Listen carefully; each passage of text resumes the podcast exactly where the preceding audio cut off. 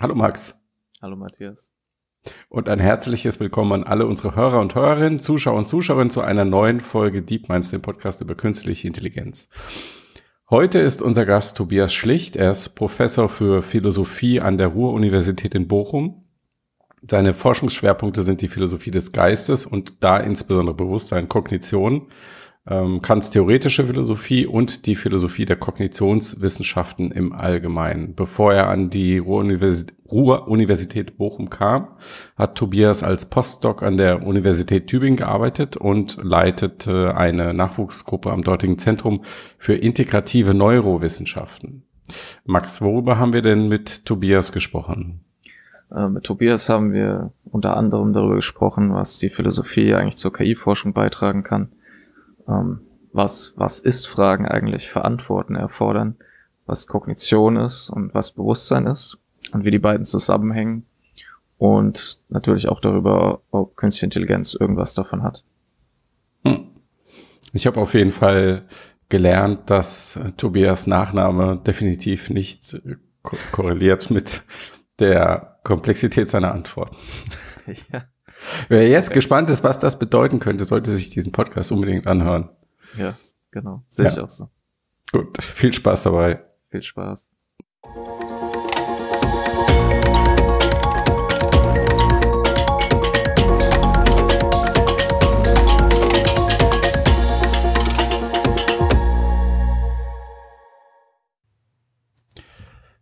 Hi Tobias. Ähm, Hallo. Ich falle direkt mit der Tür ins Haus mit der denkbar einfachsten Frage für dich. Was ist Philosophie? Ja, denkbar einfach. Die klingt so äh, unschuldig wahrscheinlich, aber ähm, wahrscheinlich ist, kriegst du so viele Antworten. Ironisch. Ich weiß, äh, so viele Antworten, wie du Fragen stellst ähm, oder Menschen ja. fragst. Ähm, also es ist ja schon eine schön formulierte Frage, weil es eine Was ist Frage ist und ich glaube, Philosophie beschäftigt sich im Allgemeinen mit den allgemeinsten Dingen und stellt eben Fragen, was ist eigentlich Glück, was ist eigentlich Demokratie, was ist eigentlich ähm, eine gute Tat, eine gute Handlung, was ist der Geist, was ist Kognition. Das sind ähm, sehr allgemeine Fragen und ähm, wie Sokrates schon äh, gesagt hat, jetzt darf man keine Beispiele bringen, weil dann sagt man ja nur irgendwie, dies oder jenes ist irgendwie ähm, etwas Gutes, sondern was ist das Gute allgemein zum Beispiel? Ne? Was ist denn wenn man jetzt fragt, was, was ist Kognition, dann kann man nicht Beispiele für Kognition nennen, sondern sagen, was haben die denn alle gemeinsam? Und vielleicht kommen wir noch weiter dazu. Insofern ähm, in der im Kontext der Kognitionswissenschaft, mit der ich mich viel beschäftige, ist natürlich die Philosophie als die Geisteswissenschaft äh, eine begleitende, ähm, die von vielen empirischen Wissenschaften natürlich umgeben ist, die alle ihre Methoden mitbringen. Und ähm, sie kann natürlich ähm, Hilfestellung leisten bei der Reflexion und Interpretation von empirischen Daten. Ähm, was kann zum Beispiel ein Neurowissenschaftler mit seinen Daten aussagen? Was, was, was sagen die bunten Bilder uns, wenn man uns ähm, Aktivitäten von Gehirnleistungen zeigt? Aber natürlich gilt das Gleiche für andere empirische Wissenschaften. Und so gibt es eben eine Philosophie der Biologie, eine Philosophie der Physik und so weiter. Und da beschäftigen sich die Philosophen eben mit den Fragen, die die einzelnen Wissenschaftler nicht großartig beschäftigen. Das sind die allgemeinen Grundlagen ihrer Fächer oder ihrer Themen. Vielleicht das als erste Annäherung. Gäbe es noch viel, viel mehr zu, zu sagen, natürlich. Ja. Ich glaube, äh, was ist Fragen haben wir noch eine Menge heute für okay. dich vorbereitet. Von daher kommen wir dir entgegen. Was hat dich denn so fasziniert an der Philosophie, dass du in dieses Feld gegangen bist. Kurze Pause für unseren Sponsor. Der Deep Minds Podcast wird unterstützt von der BWI, dem IT-Systemhaus der Bundeswehr. Künstliche Intelligenz ist eine Schlüsseltechnologie für die Streitkräfte und die BWI erforscht als Digitalisierungspartner der Bundeswehr daher Möglichkeiten intelligenter Systeme, von denen einige bereits im Praxiseinsatz sind und viele neu entwickelt werden, zum Beispiel ein Geoinformationssystem, das über hochauflösende Echtzeitaufnahmen von Satelliten und Drohnen Grenzverläufe automatisiert überwachbar macht oder im laufenden Einsatz wertvolle Informationen sendet. Die BWI sucht zu KI und darüber hinaus ganz viele schlaue Köpfe. Mehr über eine Karriere bei der BWI findet ihr über die Links in den Show Notes. Und jetzt geht es weiter mit dem Podcast. Viel Spaß. Ja, ich bin da. Hast du dich gefragt, was ist Philosophie? Nein, natürlich nicht. ähm, nach dem Abi habe ich erstmal Zivildienst gemacht und dann im Studium habe ich eigentlich angefangen äh, mit Germanistik und Geschichte und brauchte noch ein drittes Fach. Und ähm, da passte Philosophie ganz gut als Nebenfach, was ich nie in der Schule hatte. Andere Bundesländer haben das in der Schule als Schulfach. Insofern war ich da sehr unbefleckt, was das anging und das hat mich sehr schnell gepackt. Ähm, sehr interessant. Und ähm, als eine Stelle frei wurde an der Uni, dann wollten die, dass der Stelleninhaber ähm, das als Hauptfach hat. Und dann habe ich als studentische Hilfskraft eben das einfach zum Hauptfach gemacht und dann ging der Rest im Prinzip von selbst. Wenn man einmal an so einem Lehrstuhl ist, dann ergab sich dann dem Magister und dann, ach ja, Promotion ist auch möglich, ja, dann mache ich weiter, hat mir Spaß gemacht. Das ist natürlich eine glückliche Fügung, ähm, weil viele eben nicht die Möglichkeit haben, an der Uni eine Stelle zu haben und den Einstieg dann so einfach zu, zu bekommen. Und ähm, ja, der Rest ist dann eben immer die weitere fleißige Arbeit und der Versuch, irgendwie sich ähm, da voranzubewegen im System. Ähm, es ist einfach ähm, ein sehr allgemeines ähm, Feld und ähm, sehr grundlegende, spannende Fragen. Ich finde es ähm, gerade was ähm, Geist und Gehirn und ähm, Psyche angeht, eben ähm, ein faszinierendes Feld und ähm, das haben wir ja auch eben quasi in den letzten Jahren, während ich dann so Magister und Promotion gemacht habe, kam auch die Hirnforschung gerade eben so in die Gänge, dass das alles sehr spannend wurde. Und ähm, insofern man das dann begleiten kann und über Leute forscht, die gerade leben, statt jetzt über Platon oder über Thomas von Aquin, denen man nicht mehr so viel reden kann, ähm, macht es das natürlich ein sehr lebendiges Feld. Und ähm, das hat mich natürlich und fasziniert mich weiterhin. Mhm. Habe ich dich gerade richtig verstanden, dass du Philosophie noch in der Schule hattest? Nee, ich hatte es gerade nicht in der Schule. Ähm, andere Bundesländer Ach, hatten das in der, der Schule. Insofern war ich aber mhm. völlig unvorbereitet, Andere. was das anging. Ähm, ja. Wir hatten, ja, was man so macht in, in Deutschunterricht als ähm, mal hier so ein Text oder so, aber nicht jetzt als Fach. Mhm. Ich wusste gar nicht, dass es Philosophie mal als Schulfach gab. Gibt es auch immer eine tolle Zeit gewesen sein damals. Ja. Gibt es immer noch. Mhm. Naja, man wow, nennt jetzt okay. das praktische Philosophie als Ausgleich zu denen, die nicht Religionsunterricht machen wollen. Da können die wählen. Ah, ähm, okay. Früher, aber Verstehe. es gibt je nach Bundesland, das ist, glaube ich, verschieden. Ist auch nicht so spannend jetzt. Mhm. mhm. Ja. Du hast ja gerade schon ein bisschen erzählt, ähm, dass die Philosophie auch äh, in anderen wissenschaftlichen Feldern, ich sag mal, unterstützt oder vielleicht grundlegende Fragen äh, ähm, stellt. Und unser Oberthema für diesen Podcast ist ja ein bisschen die künstliche Intelligenz. Was glaubst du denn, ähm, was die Philosophie zur KI-Forschung beitragen kann? Naja, in den Kognitionswissenschaften ist ja seit Beginn an, seit der Mitte der 50er, ähm, die künstliche Intelligenz ein zentrales Anliegen. Ne? Das ist ja quasi mit der Geburtsstunde ähm, auf der Dartmouth-Konferenz 1956 sozusagen schon proklamiert worden, dass man es als Ziel hat, Maschinen zu bauen, die genau das können, was auch Menschen können. So war es damals formuliert. Und ähm, man kann natürlich sich fragen, wann ist denn eine Maschine intelligent? Und ähm, so wie es auch Alan Turing vorgemacht hat, ähm, war es vielleicht kein ausgebildeter Philosoph, aber natürlich ein sehr schlauer Mensch, der das äh, äh, gewitzt formuliert hat und entwickelt hat. Ähm, die Vorhersagen waren vielleicht ein bisschen ähm, waghalsig, äh, was das angeht, wie lange man dazu braucht.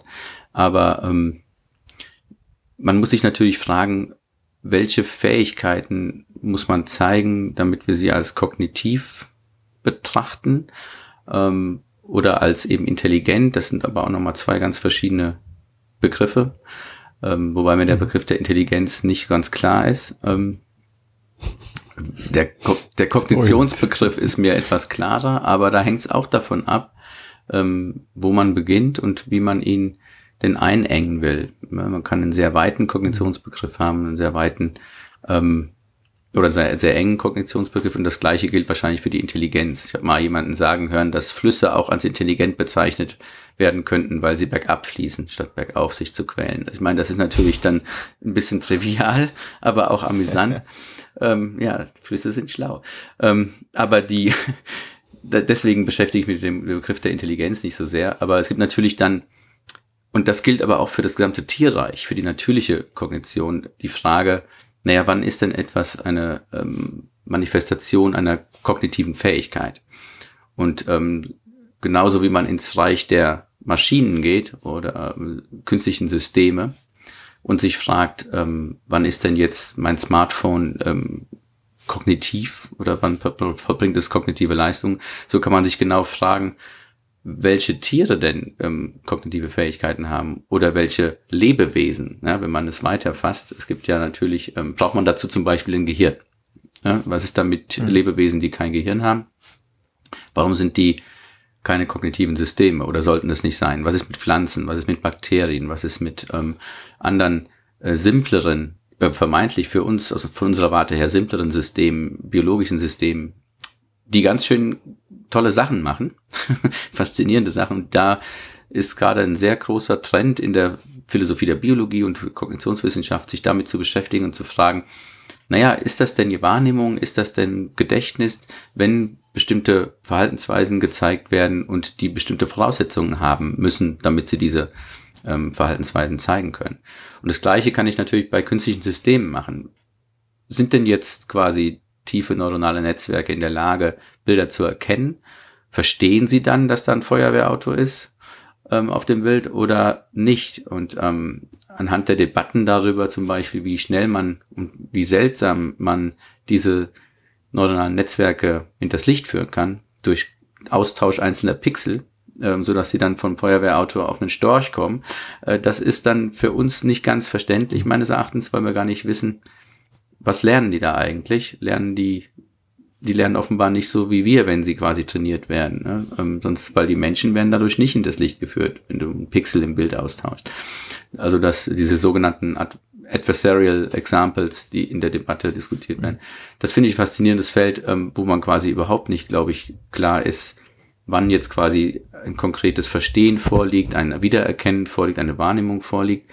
Und ähm, das sind natürlich dann allgemeine philosophische Fragen, was ist denn Lernen, was ist denn Wahrnehmen, was ist denn ähm, erkennen. Ne? Und insofern kann man da natürlich zu den Debatten vieles dazu beitragen und vielleicht auch anmaßende Ansprüche ähm, ein bisschen äh, klären und oder zurückweisen und dafür eben versuchen, Bedingungen zu formulieren, wann denn etwas ein Lernen ist oder ein, ein, ein Verstehen. Ja, was du jetzt beschrieben hast, ist ja so ein bisschen auch dieses, es gibt ja so, so mein Eindruck, so verschiedene Vorstellungen, was die Aufgabe von Philosophie ist. Und eine prominente Perspektive ist ja dieses, dass Philosophie, also Philosophieren heißt Begriffe klären. Ähm, und ob das Philosophie sich jetzt darin erschließt oder nicht, ist, glaube ich, eine andere Debatte, aber vielleicht können wir damit zumindest mal anfangen, weil du hast ja jetzt schon ein bisschen was zur Kognition und Intelligenz gesagt. Und warum du lieber über das eine sprichst als das andere. Vielleicht kannst du die Begriffe noch ein bisschen voneinander abgrenzen dann natürlich, glaube ich, in der künstlichen Intelligenzdebatte dann oft natürlich die Frage kommt, die vielleicht später wir alle auch nochmal stellen werden, ob Intelli künstliche Intelligenz intelligent ist oder ähm, wie würdest du diese Begriffe voneinander trennen? Ja, schön formuliert, ne? Ist denn künstliche Intelligenz intelligent? Aber ja. ähm, wo fangen wir an? Ähm, also mit dem Begriff der Intelligenz habe ich mich äh, konkret gar nicht äh, wirklich befasst bisher, ähm, weil es, glaube ich, auch eher in die Psychologie gehört als in die Philosophie. Zumindest ist das der Eindruck, den ich habe aus den Debatten. Ähm, der Ko Begriff, Begriff der Kognition, da sind eben mindestens seit eben Beginn der Kognitionswissenschaft natürlich zahlreiche Verwendungsweisen vorgeschlagen worden.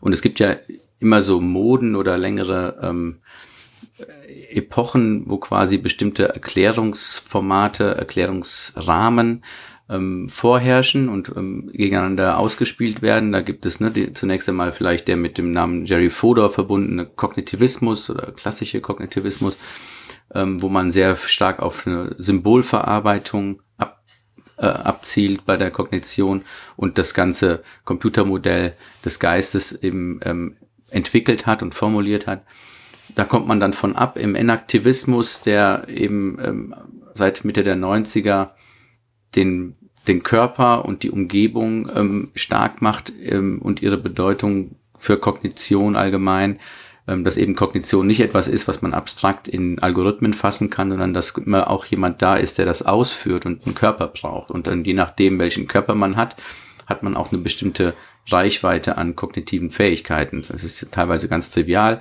Ähm, man kann es auch am Menschen einfach klar machen.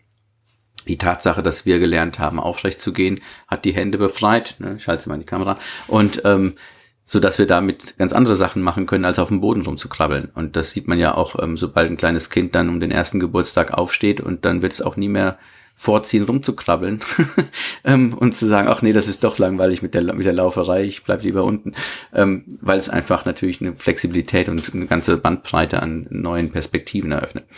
Ähm, gut, also wir haben dann die verkörperte Kognition mit dem Enaktivismus und jetzt das Neueste eben die Predictive Processing oder ja, Vorhersage, Maschine, Auffassung, man, es gibt glaube ich noch kein gutes deutsches Wort dafür.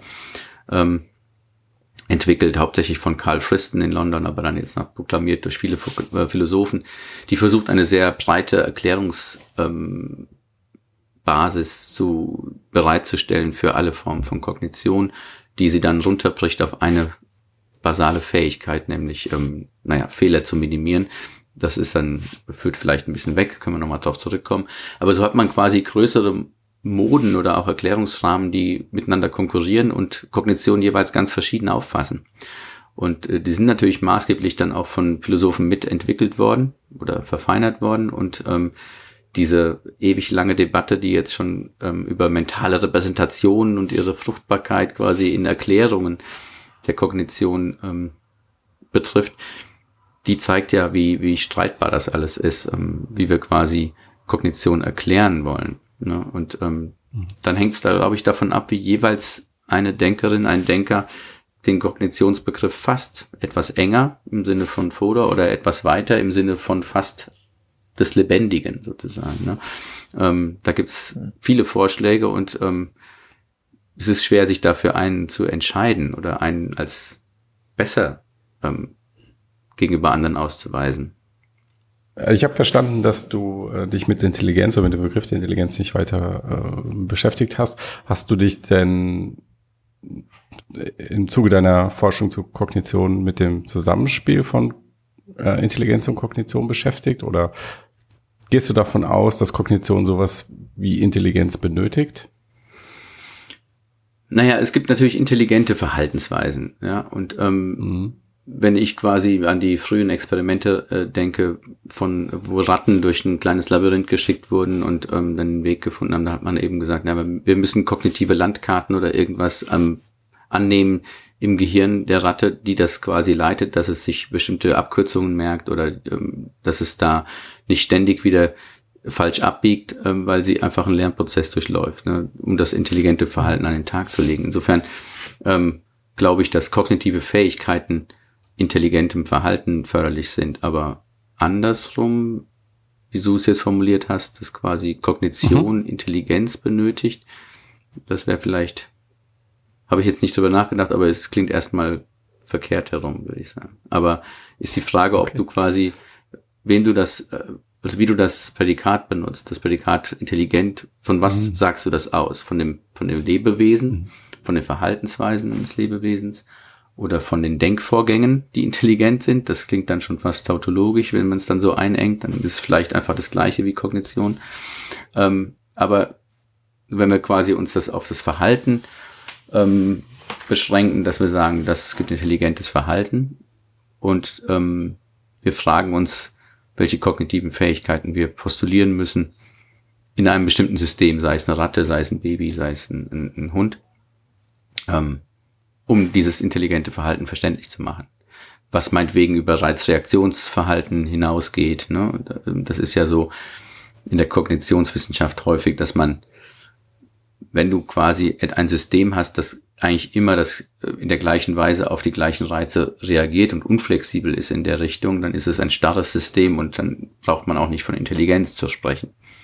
Wenn es aber eine Flexibilität mhm. je nach Stimulus ähm, aufweist, indem es Verhalten A oder Verhalten B zeigen kann, dann hat es ja offenbar eine Entscheidungsfreiheit, ähm, diesen oder jenen Weg zu wählen. Und das ist dann schon Intelligenz natürlich, würde ich mal intuitiv behaupten, ohne jetzt eine Definition von Intelligenz zu haben.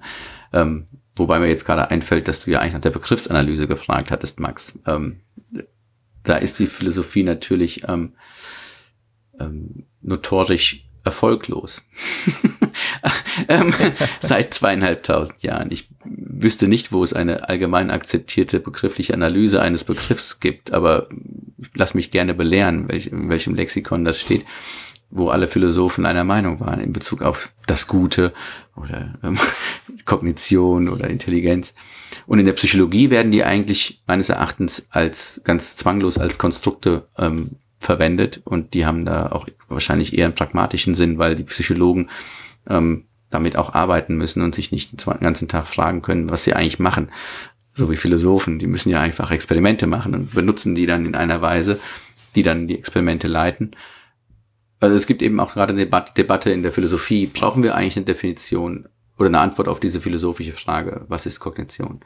Und es gibt viele Philosophen auch, die sagen, das interessiert doch eigentlich keinen, weil es, ob wir uns jetzt weiter streiten, ähm, ist nicht wirklich förderlich und die Kognitionswissenschaftler brauchen die Antwort nicht. Die untersuchen ein klares System, äh, ein Baby, auch meinetwegen über die Zeit hinweg und können eine, ähm, These aufstellen über die kognitive Entwicklung des Systems und benutzen, äh, untersuchen bestimmte konkrete Instanzen von Kognition, nämlich untersuchen sie jetzt das Gedächtnis oder Wahrnehmung oder Lernen. Und ähm, da braucht man den allgemeinen Begriff der Kognition nicht noch zu definieren. Das, diese Position gibt es. Gleichwohl ist es natürlich eine interessante Fragestellung. Und ähm, wenn die Begriffsanalyse jetzt zu keinem Ergebnis führt, dass man sagen kann, Kognition ist gleich und dann kommt eine Klausel, dann gibt es auch ähm, die Methode mittlerweile in der Philosophie auf Empirie zurückzugreifen, nämlich in der experimentellen Philosophie, wo man eben Intuitionen über einen bestimmten Begriff versucht zu testen, indem man einfach fragt, ähm, der Philosoph oder die Philosophin, die Intuition XY hat über den Begriff Kognition, ähm, ist die eigentlich alleine damit oder hat das eine breite Basis? Oft hat man ja die Formulierung ähm, intuitively, ähm, ne, Cognition ist bla bla bla. Und ähm, ja, das kann natürlich jemand behaupten, aber hat man mal eine Umfrage gemacht. Und das machen natürlich experimentelle Philosophen, in denen sie versuchen, solche Intuitionen zu testen. Sind die eigentlich plausibel? Ähm, solche Anfangsintuitionen. Und ähm, man kann natürlich dann auch den umgekehrten Weg gehen und statt zu versuchen, einen Begriff zu analysieren, einen Begriff zu konstruieren. Also, oder so wie es heißt, Conceptual Engineering von Kognition oder von Begriffen, so dass man sagt, ähm, wir können ähm, anhand von dem, auf der Basis von Tests, von Intuition eben Begriffe neu denken. Ähm, und das kann man auf verschiedene Begriffe anwenden. Das ist ein spannendes, jüngeres Forschungsgebiet in der Philosophie. Ähm, so dass der Methodenreichtum sich da ein bisschen eben erweitert hat, äh, von der Begriffsanalyse zu naja, auch empirischen Untersuchungen oder ähm, der Konstruktion von Bedeutung. Und das ist, glaube ich, auch mhm. bereichernd für die Philosophie. Obwohl ich in dem Gebiet nicht arbeite, kann ja. ich in Klammern dazu sagen. Aber Kollegen von mir machen das. Ja, ja also weil das wäre jetzt so mein, so, also was ich finde, ich immer, wenn man sich mit diesen, gerade mit Kognition, mit Bewusstsein, mit Gehirn auseinandersetzt, ist, dass mir immer aufgefallen ist, dass wenn man so verschiedene Autoren, Autoren liest, dass man merkt, dass sie so ein gewisses begriffliches Framework nutzen und das halt auch so ein bisschen den Blick bestimmt, den sie auf die, auf das jeweilige Themenfeld haben und was sie dann auch dort beleuchten, was sie dort sehen. Gerade bei Bewusstsein finde ich wird das besonders deutlich, ähm, weil man eben auch noch diese, manche Leute ja versuchen, diese erste Person-Perspektive möglichst wegzulassen und das teilweise ganz andere Ergebnisse, wenn man da von Ergebnissen sprechen möchte, halt zulassen. Deswegen wäre meine Frage so ein bisschen, der Begriff der Kognition, der, den benutzt man ja für quasi, wenn man das so funktional analysieren möchte. Also welche Funktion soll denn ein Begriff der Kognition erfüllen? Also wie so eine, quasi ist es ja sozusagen, könnte man sagen, wie sowas, wie ein Teil meines wissenschaftlichen Instrumentariums. Also vielleicht können wir uns von da an den Begriff nähern. Naja, eine ähm, klare Funktion wäre ja zu sagen, dass ähm, er angeben soll, was die verschiedenen Instanzierungen von kognitiven Fähigkeiten gemeinsam haben und was sie dann zur Kognition macht. Zur Funktion des Begriffs der Kognition kann man natürlich sagen, dass ich ähm, natürlich gerne wissen möchte, ähm, wenn Kognitionswissenschaftler unterschiedliche Systeme auf ihre kognitiven Fähigkeiten hin untersuchen, äh, was es denn bei diesen Systemen dazu macht, dass sie kognitive Systeme sind. Also haben die was gemeinsam? Gibt es da einen Kern, den ich herausstelle, wenn ich von der Pflanze über die Maus bis zum Menschen ähm, untersuche. Und das ist natürlich dann nicht so klar und nicht so einfach, ähm, weil der Mensch dann natürlich sehr schnell als ähm, sehr großer Spezialfall ähm, erscheint, weil wir natürlich Sprache haben im Vergleich zu, zu anderen ähm, Systemen. Und es kann sein, dass ähm, auch wenn wir quasi kognitive Fähigkeiten mit bestimmten anderen ähm, Tieren teilen, dass bei uns die Sprache, die Wahrnehmung zum Beispiel oder das Gedächtnis ähm, so transformiert, dass es nicht mehr das reine Gedächtnis ist oder die, die reine Wahrnehmung, wie wir sie bei anderen Systemen finden könnten, die gar nicht über Sprache verfügen. Ähm, es ist oft so, ähm, wenn man sich fragt, was sind denn kognitive Systeme oder was ist Kognition, dann beginnen die Leute beim Menschen, weil das ursprünglich das vielleicht Spannendste ist, was man ähm, verstehen möchte, wie das bei uns funktioniert. Aber dann stülpt man oft Kriterien anderen Systemen über, die wir von unserer Kognition her kennen. Und da ist dann natürlich die Sprache und die Manifestation, wie wir quasi wahrnehmen, mit all diesem begrifflichen Ballast und so weiter, der da reinfließt, ähm, wenn wir etwas als etwas ähm, wahrnehmen und nicht irgendwie da ist ein Hindernis oder so. Ne? Ich meine, wenn ich jetzt gegen den Tisch ähm, renne, ist das was anderes wahrscheinlich, als wenn der Hund dagegen rennt, weil der sagt nicht, ach, dieser blöde Tisch ist im Weg. Ja, der wird ja so einen Gedanken nicht haben. Aber da war irgendwas und äh, Hunde laufen auch nicht ständig gegen Tische, also sehen sie sie ja. Aber was ist quasi mit der Wahrnehmung in diesem Fall? Ähm, gibt es diese reine Wahrnehmung? Und wie weit kann ich das dann runterbrechen? Bei welchen Systemen finde ich dann sowas? Ähm, insofern ähm, oft ist uns der Anthropozentrismus im Weg, dass wir quasi von uns ausgehen, wenn wir über diese Begriffe nachdenken. Ne? Wir kennen die von uns aus der ersten Personperspektive, wie du es auch gesagt hast, und müssen dann versuchen herauszufinden, ja, wie ist es denn eine Fledermaus zu sein? Ja, um berühmte Frage aufzugreifen. Ähm, oder wie ist es denn für ähm, eine Schnecke äh, über die Straße zu rennen? Ne? ähm, wenn man das so nennen darf. Aber ähm, das sind natürlich, also ein, ein, eine Funktion wäre klarerweise zu, zu untersuchen, gibt es etwas, was all diese Systeme gemeinsam haben? Und das ist natürlich eine spannende empirische Frage ähm, und nicht eine, die man im Lehnstuhl ähm, sich ausdenkt oder beantwortet. Ähm, in Bezug auf das Bewusstsein ist es natürlich auch nochmal sehr komplex, ähm, weil da viele der Meinung sind, das hat ähm, eine charakteristische Subjektivität. Es fühlt sich für dich irgendwie an, wenn du ein Glas Wein trinkst oder im Unterschied dazu am nächsten Tag ein Glas Bier. Oder wenn das Bier schal ist oder warm. oder um ein Horrorszenario zu, zu auszumalen. Ähm, insofern, ähm, es gibt Geschmackseindrücke, es gibt Farbeindrücke, es gibt ähm, aber auch vielleicht ähm, Stimmungen, die sich irgendwie anfühlen für uns. Und das ist, ähm, das stellt sich für uns irgendwie auf ganz besondere Weise subjektiv dar. Und viele Philosophen sind der Meinung, ähm, dass das schwer in objektiven Begriffen oder in objektiven Messdaten sich wiederfinden wird, wenn man das Gehirn untersucht. Und du hattest gefragt natürlich, ja, wie kann man das denn, wie kann man das denn empirisch ähm, überhaupt richtig untersuchen? Und die Frage ist, ob ein Hirnforscher überhaupt ähm, die Möglichkeit hat, methodisch an eine solch aufgefasste Subjektivität heranzukommen. Ohne einfach zu postulieren, naja, dass diese Neuronen jetzt so feuern, das fühlt sich eben so an. So fühlt es sich an, wenn Neuronen feuern. Das kann ich natürlich behaupten, aber ähm, ich habe das damit schlecht erklärt, äh, wie es denn zustande kommt, dass es überhaupt sich irgendwie anfühlt. Ne? Da gibt's natürlich eine große Diskussion darüber im, zwischen empirischen Forschern und Philosophen und unter Philosophen gibt's auch Streit natürlich darüber, was man daran erklären kann und was an der Beschreibung des Phänomens Bewusstsein überhaupt stimmt und was wir akzeptieren sollten. Es gibt eine große Gruppe von äh, Philosophen, die nennen sich Illusionisten, die sagen, ja, das ist eine kognitive Illusion, dass wir denken, es gäbe über bestimmte Ausübungen von kognitiven Funktionen noch etwas Subjektives, das wir erklären müssten. Ja, das ist nur ähm, eine Illusion, die unser Gehirn uns vorgaukelt oder generiert. Ähm, wie quasi, wenn eine Maschine irgendeine Art von emergentem emergente Eigenschaft äh, entwickelt oder scheinbar entwickelt, die aber gar nicht wirklich was Reales ist. Also das ist eine, eine sehr komplexe Debatte darüber, was überhaupt das Explanandum ist bei Bewusstsein, was müssen wir eigentlich erklären, wie ist es genau charakterisiert? Und ähm, welche Aspekte, die so genannt werden, müssen wir akzeptieren, um Bewusstsein zu untersuchen? Oder haben wir, wenn wir eins davon weglassen, Bewusstsein gar nicht untersucht? Und das ist natürlich entscheidend auch für den empirischen Forscher, der versuchen muss, knifflige Experimente sich auszudenken.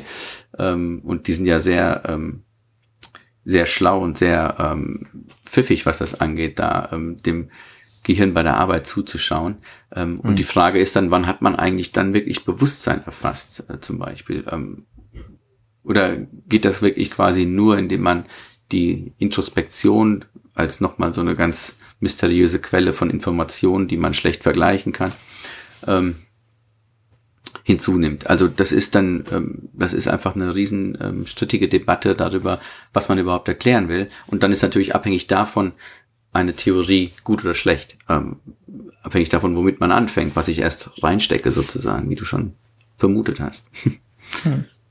Also ich weiß nicht ganz, äh, ich habe mal eine Vorlesung gehört und ähm, da ging es eben um den Funktionalismus und ähm, das, ähm, ich weiß nicht, ob das immer noch so ist, aber früher war das ja schon so eine sehr dominante Art und Weise, mentale Zustände und Prozesse zu erklären.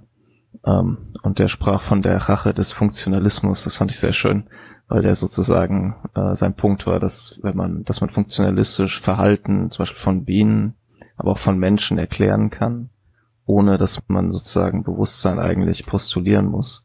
Und die Rache, die Rache des Funktionalismus ist quasi, dass er es schafft, sozusagen das zu erklären im Idealfall, ähm, ohne davon aus, ohne quasi das, was ihm immer vorgeworfen wird, dass er auslässt, zu benötigen. Das fand ich ganz lustig irgendwie.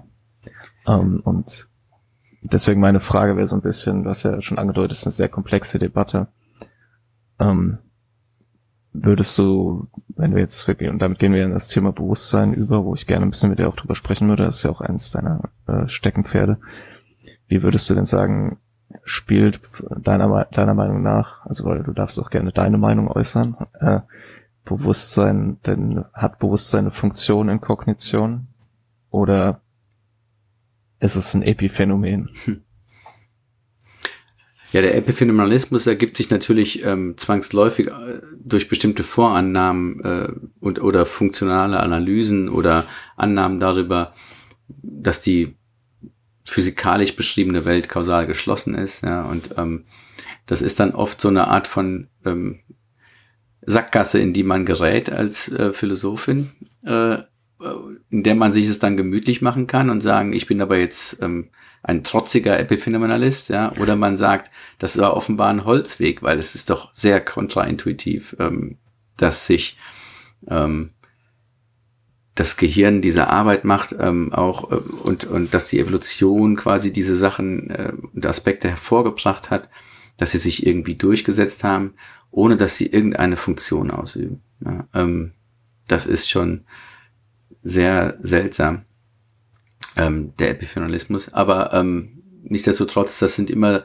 philosophisch ähm, systematisch mögliche Positionen, in die man durch bestimmte Prämissen gerät. Man muss natürlich dann die Prämissen dazu akzeptieren ähm, die Frage ist eben, ob eine ähm, funktionale Analyse, wie der Funktionalismus sie eben vorlegt, dann ähm, die richtige Analyse bietet. Ne? Es gibt ja auf dem Markt, glaube ich, noch keine konkrete funktionalistische Bestimmung eines mentalen Zustandes. Ähm, man sagt immer nur, das ist im Prinzip möglich, das anzugeben. Das ist dann so ein langer Satz. Ne? ähm, wenn man angeben muss, was quasi der mentale Zustand Schmerz in funktionalen Begriffen ist und tut, dann ist er bestimmt durch seine kausalen Relationen zu Inputs, Outputs und anderen ähm, mentalen Zuständen, die wiederum auch wieder funktional analysiert werden. Und ähm, das sind dann sehr lange Definitionen oder Auffassungen, die man nicht in der Lage ist, konkret anzubieten. Aber die Frage ist natürlich, ist das wirklich prinzipiell möglich? Ähm, ohne dass man was auslässt. Ja. Und die, ähm, die Annahme des Kollegen, der sagte, ich kann das Verhalten von Bienen in diesen funktionalen Begriffen durch Mechanismen hinreichend erklären. Ähm, ja, die Frage ist, ob das, ob es klar ist, dass man da nichts ausgelassen hat. Ne? Und ähm, äh, es ist aber auch eine Frage, was eine funktionale oder physikalische Beschreibung des Verhaltens denn an Begriffen quasi bereithält oder enthält überhaupt, ähm, weil natürlich auch die Rede ist von sogenannten phänomenalen Begriffen. Das heißt, man kann, ähm, David Chalmers hat zum Beispiel ähm, vorgeschlagen, dass es so eine Art psychologische Verwendungsweise von Schmerz gibt und eine phänomenale Verwendungsweise von Schmerz und nur die phänomenale erfasst quasi, dass, dass, dass es weh tut, ähm, während die psychologische eher die kausalen Beziehungen, die der Schmerzzustand ähm, eingeht oder durch die er bestimmt ist, erfasst. Ähm, und dann kann man sich fragen, welche Rolle diese phänomenalen Begriffe im, im Verhältnis zu Begrifflichkeiten anderer Wissenschaften, nämlich der Physik meinetwegen oder der Biologie, ähm, haben. Ähm, und, und dann gibt es natürlich die, die Forderung des Dualisten Chalmers, dass man eigentlich alle Begriffe a priori aus einer vollkommenen physikalischen Beschreibung der Welt ableiten können müsste. Das weisen viele als zu starke Forderung zurück, sonst würde man auf jeden Fall Dualismus landen, so wie Chalmers das auch vorschlägt. Andere sagen, ja, ich kann doch schon auch ähm, eine funktionalistische oder physikalistische Auffassung ähm, über den Geist verteidigen, wenn ich die Ansprüche ein bisschen runterschraube, ja? indem ich ähm, verschiedene Aspekte oder eigenständige Beschreibungen in mentalen Begriffen, in phänomenalen Begriffen wie Schmerz oder ähm, Überzeugung und so weiter ähm, akzeptiere, ohne dass ich dadurch dann einen ontologischen oder metaphysischen Dualismus proklamiere. Ja. Ähm, ich glaube, da stehen wir mittlerweile. Das nennt man dann nicht deduktiven Physikalismus. Ob das eine stabile Position ist, ähm, dazu verweise ich auf meine Doktorarbeit. ist aber auch schon wieder ein bisschen älter. Ähm, ich, ich glaube, das ist eine nicht ganz konsistente Position. Zumindest ist sie sehr fragil, weil sie zum einen eine metaphysische Behauptung aufstellen will über die Welt. Alles ist physisch und ähm, ich kann alles im Prinzip physisch erklären.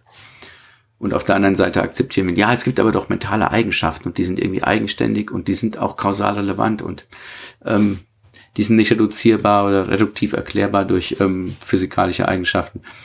Und das ist nicht ganz klar, wie das funktionieren soll. Aber das ist sogar die Mehrheitsmeinung, ähm, obwohl ähm, nicht klar ist, wie das funktionieren soll. Und da haben findige Philosophen eigentlich gute Beiträge zugebracht, dass das sehr instabil ist. Also Jack von Kim zum Beispiel ähm, ähm, aber das ist auch abgeebbt, weil man, glaube ich, gemerkt hat, das führt nicht zu einem besonders tollen Ergebnis. Diese Debatten äh, bleibt man irgendwie hängen in der im Streit darüber, was denn Physikalismus überhaupt heißt. Ja, ähm, da kann man sich ähm, darüber streiten, ähm, ob quasi der äh, der Physikalismus oder der Funktionalismus eben vollständige ähm, Systeme darbieten, ähm, Erklärungssysteme, ähm, oder ob sie eben nicht ein bisschen fragil sind. Und insofern sie quasi als, als nicht reduktiver Physikalismus bestimmte Eigenschaften akzeptieren, die nicht weiter reduzierbar sind, ähm, da ist man ja schon im Bereich des, wir lassen was aus. Ja? Ähm, ja. Und es gibt auch bei den Hirnforschern etwas Analoges, wenn man Gerhard Roth liest, die äh, Hirnforscher Gerhard Roth aus, aus Bremen, der sehr viele Arbeiten zu freiem Willen und so weiter veröffentlicht hat, der hat ähm, in einem seiner ersten Bücher, ähm, wie das Gehirn die Wirklichkeit konstruiert oder so ähnlich, 1994 ähm, auch geschrieben äh, gegen den Vorwurf, ähm, ja, das Bewusstsein würde ausgelassen ähm, man müsste schließlich nicht alles erklären, ja, aber der Geist sei ein physikalischer Zustand. Also das ist ein fast wörtliches Zitat. Anscheinend hat es sich bei mir 30 Jahre lang so eingebrannt, dass ich es immer noch aufsagen kann. Aber ähm, ich sag nur, ich, ich sag nur, es ist im Bewusstsein geblieben. Aber ich sag nur, das ist natürlich dann sowas, wo man auch hellhörig wird, wenn man sowas liest. Ja, ähm, hm. Ist das jetzt quasi ein Eingeständnis, dass wir nicht alles erklären können, oder ignoriere ich das einfach und sage, ja, tut mir leid. Also ja. Also vielleicht kann man, weil ähm, das war jetzt äh, quasi so Perspektive der Philosophie und die, die Debatten, die dort stattfinden und äh, Gerhard Roth ist ja auch eine sehr umstrittene Figur gewesen, immer, also zumindest, also auch in meinem Studium ist er mir über den Weg gelaufen und das ist so ähm, jemand, mit der, der immer sich so ein bisschen gerieben hat, war zumindest mein Eindruck, auch in philosophischen Debatten. Ähm, und wenn aber jetzt hier jemand zuhört, der quasi sich überhaupt nicht damit beschäftigt hat, der wird sich ja fragen, warum reden die überhaupt darüber und warum ist das wichtig? Und da ist, glaube ich, dieser Punkt, den du gemacht hast, auch relevant mit dem, dass da etwas ausgelassen wird. Also, weil das ja sozusagen auch wieder das, was da, die Frage, das, was da ausgelassen wird, hat ja auch scheinbar unser ein, also mein Eindruck persönlicher ist, dass dieses, das Bewusstsein, zumindest im Menschen und wenn wir menschliche Intelligenz, was auch immer das ist, oder kognitive Fähigkeiten äh, als Zielsetzung von künstlicher Intelligenz. Ich finde halt, dass sozusagen das, was dort ausgelassen wird, das ist ja nicht nur so, ja, wir müssen das noch irgendwie erklären, sondern zumindest meine Vermutung, oder ich glaube, damit bin ich auch nicht alleine, ist, dass, dass er irgendwie auch eine funktionale Rolle erfüllt. Ähm, wie, also Searle hat ja mal gesagt, wenn, ähm, das fand ich irgendwie schön, wenn quasi das keine Rolle spielt, dann hat noch nie jemand getrunken, weil er durstig war. Quasi und sowas. Also das ist so ein, so irgendwie so ein elementares, elementarer Faktor in unserem Leben und unserer auch Motivation und auch in, in uh, irgendwelchen kognitiven Prozessen. Ähm, insofern die Frage sozusagen auch, wenn wir künstliche Systeme bauen wollen, die menschliche Intelligenz oder menschliche Fähigkeiten irgendwie erreichen, ist sozusagen also ich, kürzlich habe ich auch einen äh, Vortrag von dem DeepMind-Chef gehört, der auch meint, für ihn ist es eher so, er hat das Gefühl, dass Intelligenz und Bewusstsein zwei unterschiedliche äh, Dinge sind, die sozusagen, wir können intelligente Systeme bauen, die nicht bewusst sind und er sagt auch, vielleicht sollten wir das auch erstmal, ja, also aus moralischen Gründen. Ähm, vielleicht kannst du mal was äh, zu diesem sehr umstrittenen Begriff der Qualia sagen, ähm, weil das wahrscheinlich viele Menschen noch nie gehört haben, aber das ist ja so ein auch mhm. wenn man, also ich glaube bei Jack von Kim ist ja auch so, dass er eigentlich relativ gut zeigt, dass so wir sehr gute Theorien konstruieren können und dann gibt's aber diese Leerstelle und die wird ja oft so als Qualia bezeichnet. Vielleicht kannst du was zu sagen, was ist das überhaupt? Und gibt es das? Oder was heißt das, wenn es das gibt? Also Qualia ist ein Begriff im Kontext von Bewusstsein und ähm, es ist ein Begriff, den Philosophen einfach eingeführt haben. Ähm, das ist natürlich dann der die Pluralvariante ähm, zum Einzelfall ähm, Quale. Und ähm, man versucht eben bestimmte Bewusstseinszustände oder Empfindungen ähm, zu verstehen und ähm, hat dann eben während man auf der Seite des Explanandums sozusagen ein, ähm, ein bewusstes Erlebnis hat, das fühlt sich irgendwie an und da kann man meinetwegen von einem phänomenalen Bewusstsein sprechen. Und dann haben Philosophen, um das irgendwie zu erfassen und von den Funktionen abzugrenzen, eben Eigenschaften angesetzt. Das sind die Qualia, das sind Eigenschaften von Eigenschaften. Nämlich mentale Zustände haben dann eben die Eigenschaft, äh, eine bestimmte Qualität zu haben. Also davon, davon kommt es auch von, von, von Qualität. Es fühlt sich irgendwie an. Und der Zahnschmerz hat eine andere Qualität als die ähm, der Genuss von Wein. Ja, ähm, das ist natürlich dann viel angenehmer und so weiter. Und man hat Qualia als Eigenschaften angesetzt, die in einer Theorie über das bewusste Erleben eine Rolle spielen sollen. Die man quasi, man hat bestimmte, das ist eine, ein, ein Begriff, der nicht quasi auf der Seite des Explanandums steht, sondern auf der Seite des Explanans. Das wird aber häufiger, glaube ich, verwechselt. Das ist also die Einführung eines theoretischen Begriffs analog zur mentalen Repräsentation. Die mentale Repräsentation erklärt offenbar ähm, wenn es die denn gibt, im, äh, im Gehirn meinetwegen die, die, die Verarbeitung von, von Information äh, in kognitiven Prozessen. Da werden Symbole oder mentale Repräsentationen verarbeitet. Und beim Bewusstsein gibt es analog dazu die Qualia. Und ähm, Daniel Dennett hat da eine schöne Attacke drauf ähm, gefahren, sozusagen. Er hat in einem langen Aufsatz gezeigt, dass die definitorischen Merkmale von Qualia, dass wir die direkt erleben, dass wir sie nicht ähm, reduzieren können auf andere ähm, Eigenschaften, dass wir uns darüber nicht irren können und so weiter, dass es nichts gibt, das all diese Eigenschaften oder definitorischen Merkmale von Qualia erfüllt ähm, und insofern der Begriff leer ist, ja, ähm, dass wir ihn gar nicht brauchen. Und ähm, das führt dann natürlich dazu, dass man sagt, wenn wir diese komischen Eigenschaften in der Theorie nicht brauchen, dann kann ich auch mit meiner funktionalistischen Theorie auskommen und dann lasse ich auch nichts aus. Ja, das ist dann der, der Weg in Kürze ähm, dazu, dass der Funktionalismus gleichwohl Bewusstsein erklärt, wenn er nämlich von ähm, Strukturen und Funktionen im Gehirn spricht. Ähm, die Gegenseite sagt natürlich, ja, aber es ist doch äh, mit Bewusstsein eine bestimmte Subjektivität verbunden ähm, dass es sich eben für mich irgendwie anfühlt und die Ausführung von Funktionen, das sieht man doch beim Computer, ähm, muss doch dann nicht dazu führen, dass es sich irgendwie anfühlt oder dass es subjektiv für irgendjemanden irgendwie ist. Wir wollen doch jetzt nicht sagen, dass mein Laptop ein Subjekt ist mit ähm, das Qualia erlebt und ähm, müde wird nach acht Stunden oder so. Ähm, gut, wir können, wie du sagtest, eben ähm, intelligente Systeme bauen, die ähm, kein Bewusstsein haben. Ähm, wir können kognitive Systeme haben, die nichts bewusst erleben. Aber wir, wir sind nun mal bewusste Systeme, die glauben, aus der Introspektion her ein Bewusstsein zu haben. Ähm, und insofern ähm, scheint da eine Erklärungslücke zu bestehen. Das ist der Begriff von Joseph Levine, ne, dass man sagt, ähm, was auch immer der Hirnforscher mir an Strukturen und Funktionen bietet, die Bewusstsein erklären sollen oder Bewusstsein zugrunde liegen sollen oder die Bewusstsein sein sollen. Wenn ich eine Identitätstheorie vertrete, sage ich ja, der und der Gehirnzustand ist ein bewusster Zustand.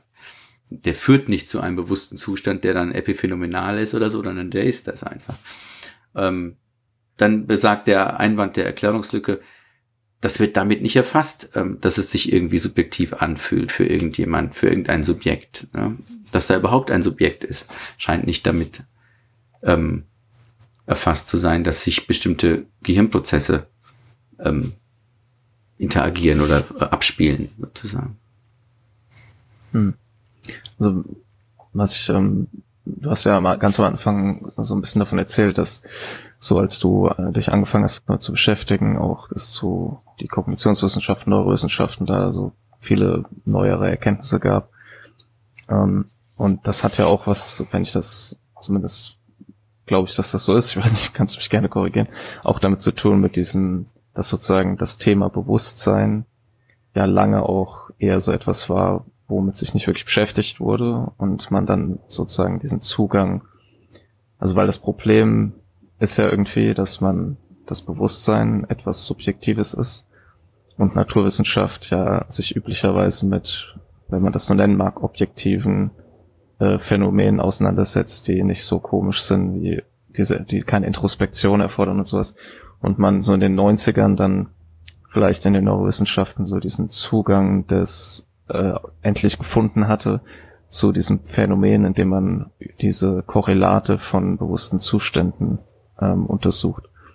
Und ähm, wenn ich dich auch richtig verstehe oder wenn es um diese, wenn es um diese Erklärungslücke geht, ist das ja auch so ein bisschen, wir können zwar Korrelate für bewusste Zustände ähm, finden und das hat auch, glaube ich, viel dazu beigetragen, dass wir besser verstehen, was das Bewusstsein eigentlich macht und wo es vielleicht schief läuft und wie man es täuschen kann und wenn ich hier das und das verändere, passiert das und das. Und das sind ja alles quasi wichtige Erkenntnisse, aber sie haben sozusagen dieses Vielleicht kann man das Hard Problem of Consciousness oder so nicht zu lösen, also zu erklären.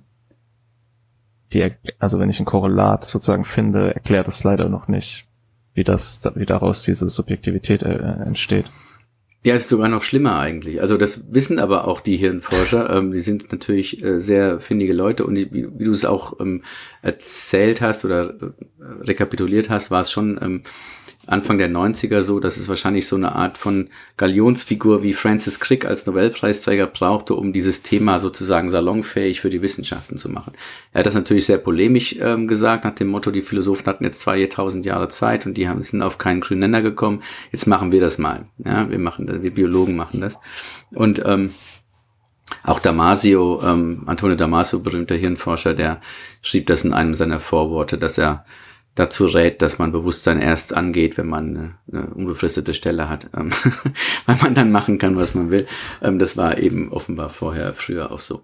Naja gut, das sind alles so kleine Legenden, aber ähm, es ist natürlich so, dass man äh, diese Messverfahren eben dann auf äh, zur Verfügung standen, eben ähm, Kernspintomographie, EEG und so weiter, mit denen man abbilden konnte, was das Gehirn wann macht. Und wenn man dann natürlich ganz geschickte Experimente macht, dann hat man eben zu Zeitpunkt eins ähm, eine unbewusste Verarbeitung und zu Zeitpunkt zwei eine, eine bewusste und ich kann korrelieren, was dann sich im Gehirn jeweils tut. Und so hat man eine ganze Menge rausgefunden ähm, darüber, welche Areale oder Prozesse im Gehirn ähm, mit welcher Leistung stark korreliert sind.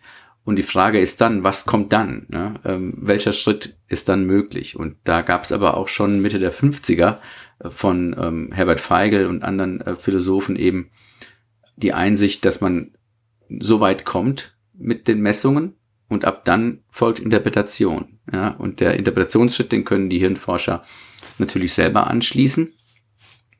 Ähm, und da brauchen Sie keine Philosophen dazu, aber man kann natürlich ähm, einfach schon zu einer Korrelation sagen, dass immer zeitgleich Phänomen A mit Phänomen B auftritt. Aber es sind gleichwohl eine Zeit, äh, eine Gleichzeitigkeit, die verschiedene Interpretationen zulässt. Die einfachste ist natürlich, wenn immer, wenn ich diese oder jene kognitive ähm, Leistung vollbringe, der Gehirnzustand XY auftritt oder diese Aktivität verstärkt auftritt, ähm, zu sagen, es handelt sich hier um ein Phänomen, um einen Gehirnzustand, der sich offenbar so subjektiv darstellt oder als kognitive Leistung ähm, auch darbietet. Das wäre eine, eine Interpretation, dass das identisch ist. Aber genauso gut ähm, sprechen die Korrelationsdaten für eine Kausalverbindung. Ja, das sagt, äh, der Gehirnzustand bringt eben diesen kognitiven Zustand hervor. Und ähm, das ist in der Interpretation her nicht schlechter durch die Daten gedeckt als die Identitätsthese. Und das ist dann im Prinzip die Interpretation und zu sagen, ja, ich muss dann sehr, sehr viele Daten versuchen, ähm, unter einen Hut zu bringen und dann die beste Interpretation zu liefern. Aber der, der Haken ist dann immer noch, dass die, die Messungen ähm, oder die empirische Forschung allgemein, je so viel Daten ich dann auch da in der Hirnforschung ansammeln werde über das Bewusstsein, dass die keinen Ismus stützen können. Ja, ich kann also mit den ähm, Daten eben nicht den Materialismus dem Dualismus vorziehen, ähm, weil die Ismen immer solche Allgemeinaussagen sind, die niemals durch die ähm, Empirie quasi so gestützt werden können, dass man den anderen ausschließt. Also das sind dann so, deshalb sind es ja auch metaphysische Gebäude, ähm, der Dualismus und der Materialismus, dass sie sagen, sie gehen über das eigentlich hinaus. Ja, sie sagen, die ganze Welt ist nur aus physikalischen Teilchen äh, gemacht ähm, und ich kann auch alles physikalisch erklären. Das sind ja starke Aussagen. Und die kann ich nicht durch die ähm, empirischen Daten aus Korrelationen sozusagen über das Geist und Gehirn ähm, gut machen oder, oder, oder stützen. Man kann natürlich sagen, mhm. ähm, gegen den Epiphenomenalismus meinetwegen unter der Annahme, dass ich ähm, die kausale Geschlossenheit des, der physikalischen Welt habe, ähm, dass das unplausibel ist und dass ich deswegen sagen muss, es muss doch irgendwie eine Art Identität vorliegen oder es muss doch eine Untergruppe der physikalischen Zustände sein. Das kann man alles sagen, aber das sind natürlich nur Plausibilitätsbehauptungen. Ähm, aber die Welt kann natürlich sehr komplex sein und es könnte natürlich möglich sein, dass es der Epiphenonismus zutrifft. Und dann stehen wir natürlich ein bisschen doof da. Äh, du hattest den Begriff der Motivation ähm, angesprochen. Der kommt in dem ähm, Funktionalismus ja auch nicht vor. Und warum ich überhaupt einen bestimmten Antrieb habe, etwas zu tun. Und die Tatsache, dass es mir weh tut, kann als sehr guter Grund dafür gelten, dass ich die Hand endlich von der Herdplatte nehme, ja? wenn ich ein Schmerzempfinden habe. Ja. Ähm, insofern ähm, ist der Epiphenolismus dann natürlich schon stark in Bedrängnis, wenn man das ähm, mit unserem Common Sense vereinbaren will. Es sind aber auch Daten, die man in Betracht zieht, wenn man quasi das große Bild zeichnen will.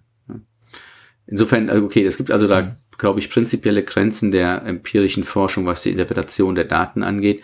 Man kommt nur so weit ähm, und alles andere ist dann quasi ein Schluss auf die beste Erklärung. Aber ob das dann die beste ist, hängt davon ab, ob man schon vorher entschieden hat, naja, die Subjektivität möchte ich entweder erfasst haben oder die kann ich auch weglassen. Also dann habe ich schon quasi, ähm, also bei Stanislas Dehaene, sehr einflussreicher Hirnforscher und Brain Prize äh, Träger, da steht eben in dem äh, Buch Denken, ähm, Denken und Bewusstsein, das ist ein, ein Titel, kann man nachschlagen, ähm, dass er zur empirischen Untersuchung das Bewusstsein zunächst einmal fürs Labor zurechtstutzen muss. Ja? Ähm, dann gibt es drei Schritte und einer der ersten Schritte ist eben, dass er nur Bewusstsein auffasst als Zugriff auf Information. Und dann sagt er explizit, davon, wovon Philosophen reden als phänomenales Bewusstsein, das erkenne ich nicht an. Gut. Und dann kann er sagen, okay, und ähm, um Bewusstsein zu untersuchen, brauche ich eine Art von Rückmeldung des Subjekts, des Versuchsobjekts. Ich brauche mindestens entweder eine verbale Auskunft darüber, ob jetzt quasi ich da ein Kreuz oder einen Punkt sehe, oder ich brauche einen, einen, ähm, einen Knopfdruck, irgendeine Art von Bericht, den ich auswerten kann. Das engt es dann wieder ein, dass ich sage, okay, der Zugriff auf äh, Bewusstsein als Zugriff auf Information muss ich auch so zugänglich sein für mich, dass ich da ähm, ein Verhalten daraus ableiten kann, das sich dem Experiment niederschlägt. Und dieser verengte Bewusstseinsbegriff, den muss natürlich nicht jeder akzeptieren. Ähm, also schon gar nicht, meinetwegen Chalmers oder, oder andere Philosophen, die darin nochmal eine andere Subjektivität sehen, die sich eben nicht nur in der Verhaltensweise niederschlägt. Aber er sagt eben dezidiert, mein, mein Begriff von Bewusstsein ist so eingeengt und alle meine Daten und Theorie haben nur den Anspruch, das zu erklären. Und wenn ihr wollt, dass wir noch mehr erklären, dann müsst ihr woanders anklingeln, ja. und so sind die, das ist natürlich dann eine, eine, eine Prämisse, die man auf den ersten 10, 20 Seiten des Buches bekommt und die man dann akzeptieren kann oder nicht. Du hast jetzt ähm, ja sehr gut, finde ich, gezeigt, dass es inner, also das Bewusst, also ich glaube, es ist deutlich geworden, dass diese die Kognitionsdebatte schon relativ komplex ist und die Bewusstseinsdebatte äh, mindestens genauso komplex ist, plus leider ein Untersuch äh, quasi ein Forschungsobjekt hat, das nochmal sehr äh, wo manche Leute sogar bestreiten, dass es das überhaupt gibt, was es ja nochmal ein bisschen besonders komplex macht. Ähm, und und dass es Leute eben durchaus eine Position geben kann, die auch sagt, es spielt halt eben eine Rolle, ähm, nicht nur so als Epiphänomen, sondern es scheint auch eine Rolle in unserer Motivation zu spielen oder es scheint eine Rolle auch vielleicht in Kognition zu spielen. Ähm, wenn wir jetzt auf das Thema künstliche Intelligenz mal wieder zurückkommen, ähm, wo würdest du denn sagen, können Informationen oder ähm, Erkenntnisse, die wir aus diesen Debatten gewinnen, in, zurück in sozusagen diese künstliche Intelligenzforschung gesteckt werden? Und bevor du das beantwortest, würde ich nicht nochmal fragen, was glaubst du denn kann, weil künstliche Intelligenz ist ja im Prinzip auch so eine Art Engineering, also es geht ja nicht, man hat ja nicht ein fertiges Objekt, was man untersucht, sondern man schafft ja teilweise sozusagen das Objekt, das man selbst untersucht und kann diese, kann man das sozusagen benutzen als Werkzeug, um mehr über Kognition zu erfahren? Naja, ähm, Computer sind ja nötig, um überhaupt zum Beispiel in der kognitiven Neurowissenschaft Daten auszulesen. Das sind ja alles quasi ähm, ähm, nicht nur quasi die Auffassung, dass der Geist ein Computerprogramm ist und das Gehirn ein Computer, sondern dass ich natürlich auch Computer oder KI dazu verwenden kann, um mehr über den Geist und das Gehirn herauszufinden. Natürlich werden die da trivialerweise durch die Auslesung von Daten in statistischen Programmen und so weiter verwendet, ne, in dem Sinne.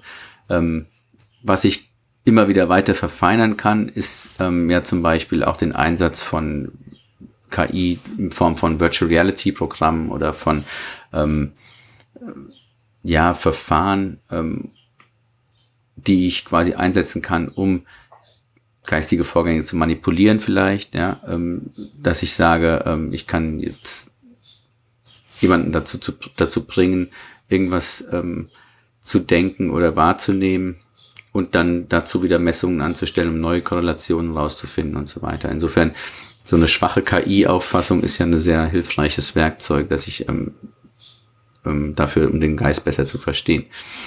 Ähm, Gleichwohl ist natürlich auch der Funktionalismus hier für die gesamte Möglichkeit von KI ähm, die Hintergrundauffassung, ne? dass ich sage, Kognition oder Geist ist auf vielfältige Weise realisierbar.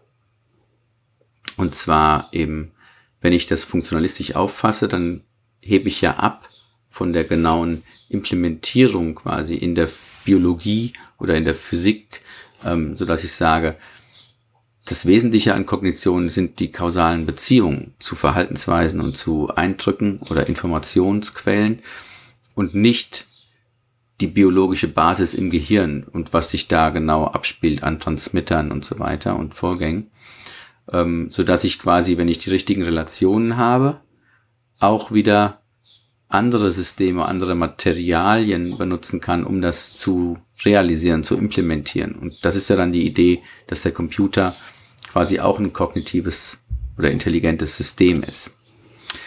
Ähm, also das ist das eine, dass ich natürlich habe, äh, da die Flexibilität habe und ähm, die die Frage ist natürlich, also was jetzt künstliche Intelligenz betrifft, da ist meine Intuition, dass natürlich dann auch die Möglichkeit besteht, dass die die biologischen äh, Realisierungen von Kognition ganz andersartig sein können als die künstlichen Realisierung von Kognition, ohne dass ich aufhören möchte, von Kognition zu sprechen. Aber es heißt ja, es war mein, meine Bemerkung zum Anthropozentrismus am Anfang, dass ich sage, wenn wir immer bei uns beginnen und dann ins Tierreich blicken oder in die Welt der Lebewesen oder eben in die Welt der Maschinen und immer uns fragen, was machen die denn, was, sie, was so ist, wie wir das machen. Ja? Und nur dann ähm, erkenne ich quasi Kognition in irgendeinem System wieder. Das ist schon für mich ein sehr fragwürdiger Ansatz. Ähm, wenn ich offen bin und ähm, ein reiner Funktionalist bin, ja, ähm, ich muss gar keiner dafür sein, ich rede nur mal so, ähm, dann muss ich ja offen sein dafür, dass ähm, ein, äh, ein Kognitionsbegriff ähm, so vielfach realisierbar ist, nicht nur in Bezug auf die Materialien, äh, die ihn, äh, die das kognitive System ausmacht, sondern eben auch auf die Art und Weise, wie sich die Kognition da darstellt oder darbietet. Ähm, und das sieht man eben gerade in den letzten Entwicklungen jetzt zur künstlichen Intelligenz, wo jetzt der äh, die tiefen neuronalen Netzwerke jetzt auch wieder auf dem Vormarsch sind, nachdem sie einen kleinen Winter hatten. Ähm, und wir früher ja immer von der good old fashioned symbolischen KI gesprochen haben, der GoFi. Ähm, das ist ein Pro Forschungsprogramm, das sich für viele als gescheitert darstellt und so dass quasi die tiefen neuronalen Netzwerke, wie sie eben von George Hinton und ähm, Jan LeCun und anderen eben propagiert und entwickelt werden, dass die dem Ganzen noch am nächsten kommen, dass sie am erfolgreichsten sind. Und die werden ja natürlich in unserem Alltag, ohne dass wir es immer wissen, schon sehr vielfach eingesetzt. Ähm, die gesamte Bilderkennung am Smartphone funktioniert natürlich so. Ähm, aber wie ich ähm, eingangs schon ähm, vermutet habe oder zumindest darauf hingewiesen habe, ist, dass sie halt die Form von Kognition, die wir da finden, und da können wir natürlich darüber debattieren, ob das Kognition ist. Das hängt dann wieder von ab, was ich starte sozusagen, welche Annahmen. Aber wenn wir mal äh, die Frage aufeinander bringen, dass wir sagen, okay, wir beginnen damit zu akzeptieren, das ist eine Form von Kognition. Es ist sehr interessant, was da passiert. Müssen wir schnell, sehr schnell anerkennen, dass das sehr fremd ist für unseren Kognitionsbegriff. Ähm, wenn wir davon Erkennen sprechen, wie die, wie die quasi lernen, ähm, Bilder richtig zu klassifizieren, ähm, ist das eine Form von Abstraktion, die wir von uns kennen, ähm, von Begriffsbildung, von Ableitung von Daten oder Vergleich von Daten? Oder weisen uns diese Fehler, die sie machen, ähm, oder mit, oder die, die Täuschungen, denen sie unterliegen können, ähm, nicht darauf hin, dass das hier ganz anders funktioniert. Und wir haben es gar nicht ganz verstanden. Und dann gibt es natürlich die, dieses Forschungsprogramm des Explainable AI, wo man versuchen will, KI zu entwickeln, die sich selbst verständlich macht, sozusagen, wie sie arbeitet, ähm, weil sie ja eine Form von Autonomie haben, ähm, die erschreckend ist, wenn man da nicht mehr hinterherkommt und es nicht versteht. Und das ist natürlich beängstigend für manche. Deshalb gibt es dann diese Endzeit-Szenarien von Bostrom oder so, dass irgendwann die Singularität kommt und uns alle ähm, ähm, überflüssig macht, sozusagen, weil sie denkt, wir helfen eh nicht dem Planeten und wir sollten lieber ohne Menschen auskommen. Also das sind alles so Szenarien, ne? das ist alles sehr weit weg. Aber ähm, da kommt man wahrscheinlich eher hin, weil man gar nicht versteht, was da passiert. Und ähm, das besser verständlich zu machen und den Prozess quasi besser mitzuverfolgen, ist, glaube ich, eine wichtige Aufgabe. Ja, du hast ja eingangs erwähnt, dass du den, dich mit dem Begriff der Intelligenz nicht so intensiv befasst. Ähm, weil du ihn, ich, äh, ich korrigiere mich, aber ich habe ja so habe ich es jetzt abgespeichert, weil er halt schwierig zu, zu definieren, zu durchschauen ist. Jetzt hast du den Begriff der künstlichen Intelligenz benutzt der ja auch diskutiert wird. Das, halt und dann, das Fachwort. Ne?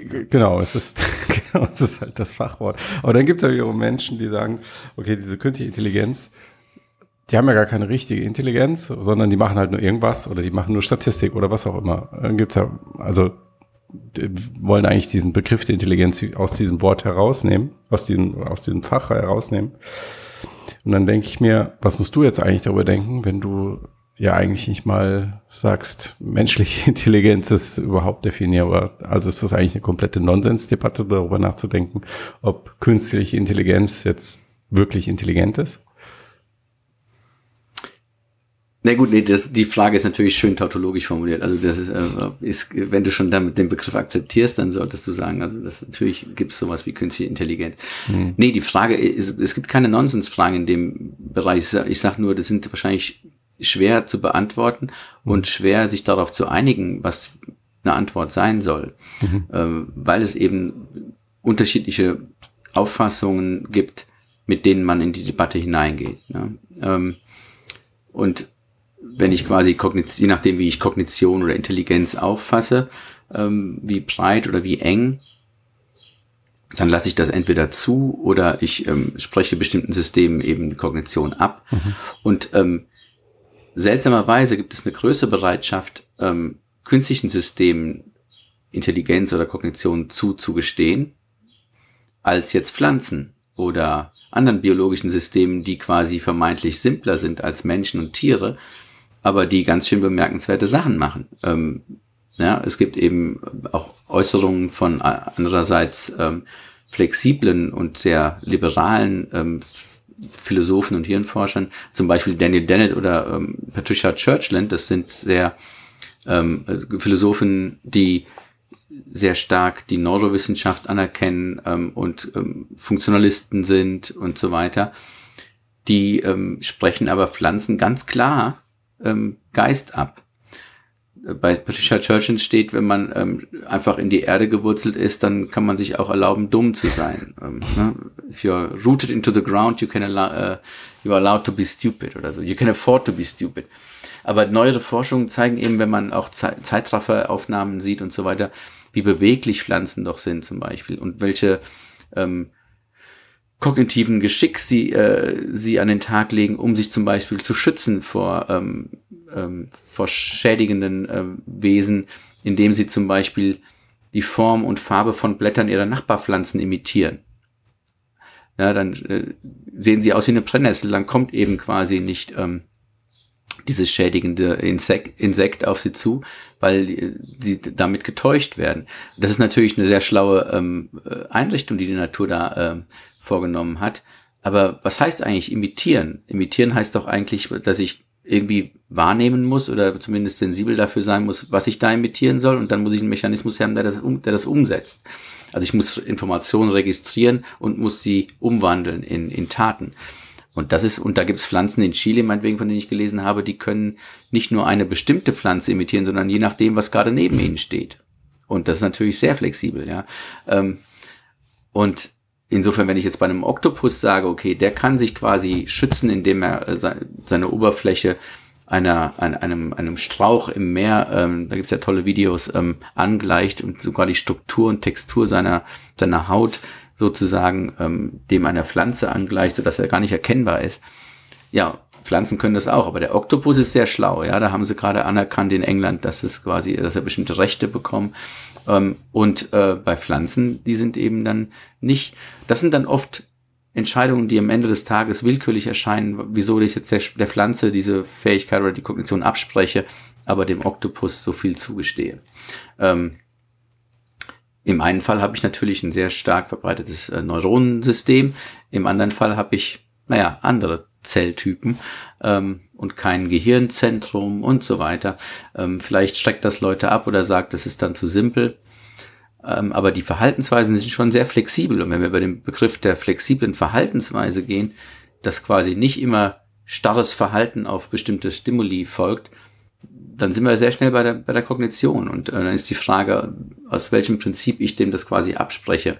Und eine interessante Beobachtung, mit der ich gestartet war, war einfach nur zu sagen, ähm, biologische Kognition gegen künstliche Kognition ähm, ist vielleicht sogar so zu beobachten, dass man sagt, ähm, wir engen eigentlich den Bereich der akzeptablen biologischen kognitiven Systeme ein und sind sie sehr viel flexibler, quasi künstliche kognitive Systeme anzuerkennen und zu, oder anzuerkennen, dass die ähm, neuartigen Roboter und so weiter kognitive Systeme sind, ähm, Pepper oder wie auch immer, äh, die fahren dann so süß da rum und sind den Menschen sogar noch gleich gemacht und sollen jetzt mit uns interagieren und die ähm, führen natürlich auch Leute hinters Licht, dass sie dann sofort sagen, okay, ja, der, der mag mich. und ähm, ja, äh, indem er äh, Emotionen. Ja, da hatten wir ja kürzlich sehr ähm, prominentes Beispiel aber die, mit äh, Google Lambda und dem Sicherheitsforscher, der sagt das wär's. Der arme Kerl, ne? Ähm, das finde ich dann, das ist ja eine sehr interessante Debatte da auf Twitter, ähm, mhm.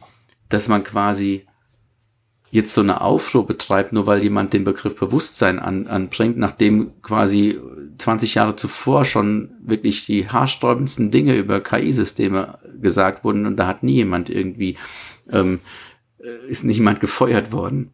Ähm, Entschuldigung, ähm, obwohl quasi gesagt wurde, die machen dies und die machen jenes und das ähm, stimmt wahrscheinlich auch nicht, ja. Ähm, insofern, das ist dann beim Bewusstsein immer noch mal so ein, da trifft wahrscheinlich noch mal so ein Nerv. Mhm.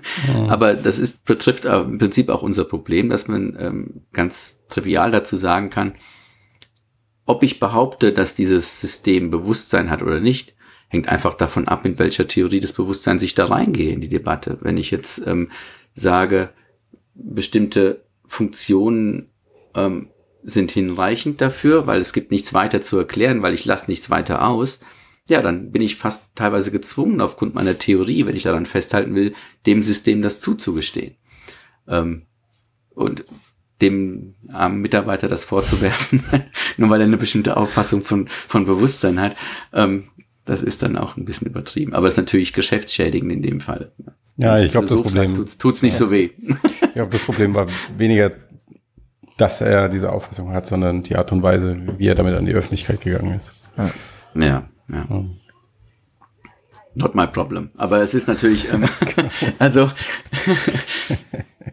es ist ähm, viel sagen, ähm, inwiefern dann da so ein Aufruhr ähm, entsteht, nur weil man den Begriff des Bewusstseins im Unterschied zur Kognition oder Intelligenz nimmt. Da sieht man schon, dass da sehr unterschiedliche Intuitionen im Spiel sind. Er hat ja sogar eigentlich empfindsam gesagt, nicht mal bewusst. Ich glaube, er selbst hat das Bewusstsein also zwar sehr stark suggeriert, aber er hat das Wort nicht benutzt. Ja. Was, äh, ja. was, also ich meine, wenn, wenn ich jetzt, äh, nehmen wir an, Google baut ein System im internen Forschungslabor äh, es fängt an, irgendwelche Dinge zu tun. Sie sind sich nicht so sicher. Sie rufen dich an als Experten und fragen dich, wie sollen wir jetzt feststellen, ob das Ding wirklich bewusst ist oder nicht? Hättest du eine Intuition, wie man da, was man da machen müsste? Ja, es gibt noch keinen Turing-Test für Bewusstsein, ne? Ähm, oder? Ähm, ja. Kenn keinen. Ähm, das ist ja, ist ja schwierig. Das sieht man ja an der Zombie-Debatte. Ich, ich gebe gerade ein Seminar zu Zombies und da ich das einfach nur Zombies genannt habe, war es natürlich auch gut besucht. Aber vielleicht nicht jeder die gleiche Erwartung an das Seminar. Genau. Aber die ähm, Jointbait, die Clickbait. So wie die Zombies, die Philosophen, so wie die philosophischen Zombies definiert sind, dass sie quasi Molekül für Molekül identisch sind mit einem normalen Menschen, ähm, wie du und ich, ähm, und dass sie bestimmt die gleichen Verhaltensweisen zeigen, dass sie gleichen Funktionen haben, funktionale Doppelgänger sind. Nur sie haben kein phänomenales Bewusstsein, aber sie reden dann auch so und fällen die Urteile darüber, dass man, ähm, dass man quasi dies und jenes wahrnimmt oder erlebt und empfindet. Ähm, dann ist es von außen natürlich durch Fragen schwer herauszufinden, ob jemand ein Zombie ist. Und ähm, genauso äh, wird es wahrscheinlich dann dem System, wie auch immer es heißt, Lambda oder wie auch immer, äh, gehen, das durch Fragen oder durch irgendwie Erprobungen ähm, dazu zu bringen, Antworten zu geben, die mir die Entscheidung erleichtern, ob es Bewusstsein hat oder nicht. Ja. Insofern. Was ich mich gerade frage, ist, wenn man nicht mehr herausfinden kann, ob es ein Zombie ist oder nicht, ist es dann noch wichtig, ob es ein Zombie ist oder nicht? Das, Entschuldige, das habe ich nicht akustisch nicht. Wenn, wenn, wenn man nicht mehr, wenn man nicht mehr erfragen kann, ob es ein Zombie, wenn man es nicht herausfinden kann, ist es ein Zombie oder nicht, ist die Frage dann noch relevant? Ja, ähm, ich hoffe, ähm, für den Zombie selbst wäre es schön, weil er sich ja, so wie er definiert ist, ständig betrügt, selbst betrügt. Ja, das ist ja quasi eine, eine so big, the big delusion sozusagen, dass er quasi hm. denkt, er hätte wirklich Schmerz oder Vergnügen und redet darüber, aber äh, nichts ist der Fall. Ja. Ähm, ja. Das sind natürlich philosophische Gedankenexperimente ja. und ähm, äh, es ist ja auch nicht die Hypothese, dass es in unserer Welt mit unseren Naturgesetzen de facto Zombies geben könnte, sondern das ist ähm, eine prinzipielle metaphysische Möglichkeit. Insofern für unsere Welt stellt sich die Frage nicht. Ja. Ähm, aber sie kehrt vielleicht wieder bei so einem System, das uns sehr fremdartig ist und bei dem wir uns fragen, ähm, hat es denn Bewusstsein? Die Frage stellt sich ja als Pendant auch wieder bei der Pflanze. Also äh, auch wenn wir es gibt ja Leute, die Pflanzen, die Bäume umarmen und ähm, es gibt ja, äh, es gibt ja quasi die Frage, was ist eigentlich grundlegender? Kognition oder Bewusstsein? Ist Bewusstsein so eine Art von Add-on, das quasi auf kognitive Leistungen folgt? oder gründet Kognition im Prinzip in einer Art von Subjektivität auf die Welt? Wenn ich den Enaktivismus betrachte, dann habe ich ja die Auffassung von einer Geist-Kognitions- oder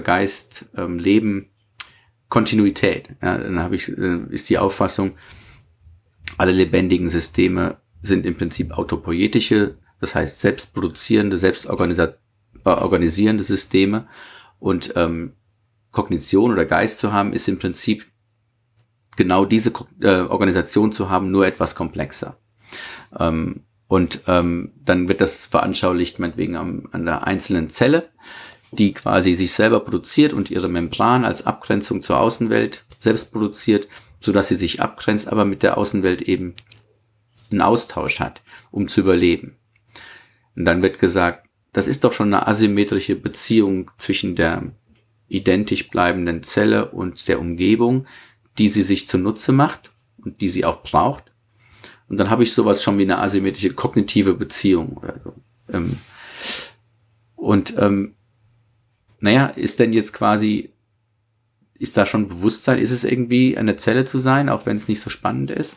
Oder ähm, ist es nicht irgendwie eine Zelle zu sein und muss ich erst kognitive Fähigkeiten anhäufen in Vielzellern und komplexen Systemen, die dann irgendwie komplex gebaut sind und dann mit der Krone der, der Reichweite sozusagen beim Menschen, ähm, der quasi nicht in irgendeiner Fähigkeit besonders toll ist, aber der viele Fähigkeiten aufweist und darf, dafür dann eben relativ okay ist. Ne? Wir können nicht so gut sehen wie andere Tiere, wir können nicht so gut hören wie andere Tiere, aber wir können alles von, bei, von diesen Sachen ganz gut oder gut genug, um uns zurechtzufinden.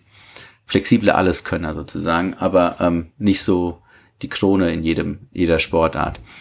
Zehnkämpfer vielleicht, ne? aber nicht irgendwie ein super Einzelsportler, äh, keine guten Sprinter, keine guten Speerwerfer. Ähm, und ja, wie, wie, wie quasi ähm, ist das sozusagen mit, der, mit dem Verhältnis von Bewusstsein und Kognition. Die Kognitionswissenschaftler, die sich mit kognitiven Fähigkeiten beschäftigen, ähm, wie Gedächtnis oder Lernen, die ähm, sind nur am Rande an Bewusstsein als großer Subjektivität interessiert, ne? ähm, schon gar nicht als quasi Quelle aller Kognition, weil sie sagen, es kann auch alles unbewusst vorliegen. Ähm, ich habe unbewusst Wahrnehmung, ich habe unbewusste Denkvorgänge. Ähm, Insofern ist das Bewusstsein nicht essentiell dafür. Aber es gibt natürlich Philosophen, die sagen, ja, die eigentliche Kognition, die gründet eigentlich im Bewusstsein. Ja, interessante Auffassung. Vielleicht gründet sie ja auch in der Bandbreite in einer Art von Subjektivität im Tierreich oder im Reich der lebendigen, äh, der Organismen. Eine derartige Hypothese hat letztens ähm, Peter Godfrey Smith in seinem Buch Other Minds über Octopus äh, und, und so weiter ähm, mal ins Spiel gebracht, dass wir sagen, das Bewusstsein, wovon hier alle reden mit dem Heart Problem und den Qualia, das könnte ja quasi nur ein Spezialfall sein von einer allgemeineren Form von Subjektivität, die es auch in unterschiedlicher Varianz gibt. So dass wir sagen, grundlegend ist eine Art von Subjektivität, die entsteht, wenn ich mich von der Umgebung abgrenze, wie bei der Zelle. Ist eine Möglichkeit, ich kann die Zelle aber auch nicht fragen.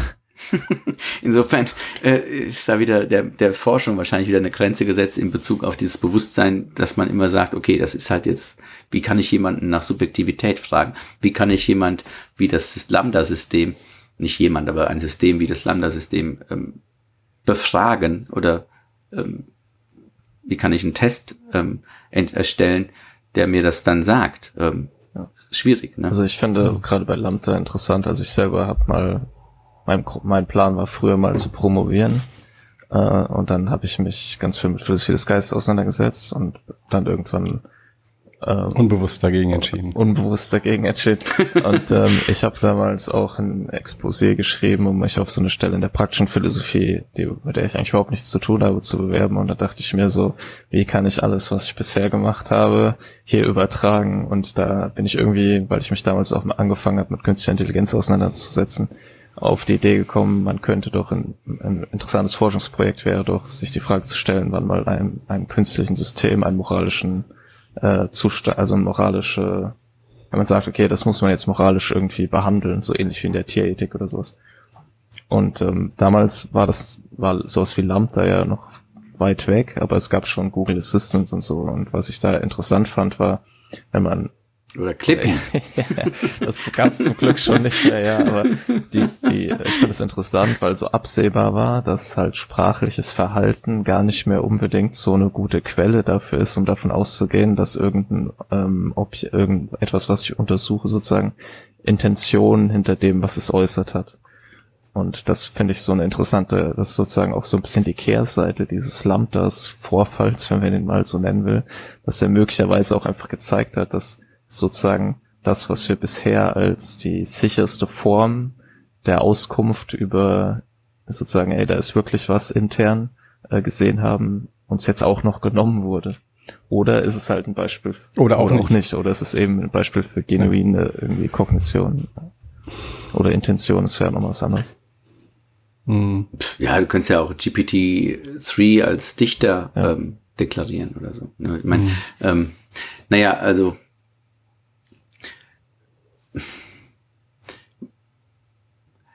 was ist genau die Frage? Ne? Ähm, ähm, uns, also hilft die. Es gibt keinen Test. Also äh, bringt sozusagen die bringen Fortschritte in der KI-Forschung sozusagen. Also es scheint, also was ich interessant finde, ist, dass wir jetzt irgendwie das hat auch ähm, in diesem Vortrag wohl DeepMind-Chef hat das schön, fand ich, auf den Punkt gebracht, dass er meinte, äh, die künstliche Intelligenz ist eine Engineering Science. Das ist quasi eine, eine, eigentlich so eine Form von, in Anführungszeichen, Naturwissenschaften, die aber ihr eigenes Untersuchungsobjekt schafft und verändert und dadurch mhm. ähm, möglich, dadurch eben, und das ist ja sozusagen das Projekt von DeepMind, ist ja to solve intelligence, also zu verstehen, was Intelligenz ist, oder das mag ja dann vielleicht auch helfen, zu verstehen, was Kognition ist, diesen gemeinsamen Nenner irgendwie zu finden und dem man auch versucht, den zu mhm. bauen. Und ähm, das fände ich irgendwie, das ist ja eine sehr produktive Vorstellung von dem, was dort getan wird. Und ähm, ja, aber wo du die Ethik schon angesprochen hast und die Intentionalität, mhm. ähm, da habe ich mir auch ähm, gerade Gedanken zugemacht in einem Aufsatz, der bald erscheint. Ähm, wenn man jetzt ausgeht von der äh, intentionalen Einstellung, wie Dennett sie nennt, ähm, die wir quasi Systemen gegenüber einnehmen können, indem wir sie als Akteure ähm, behandeln, die irgendwie Ziele verfolgen. Ja?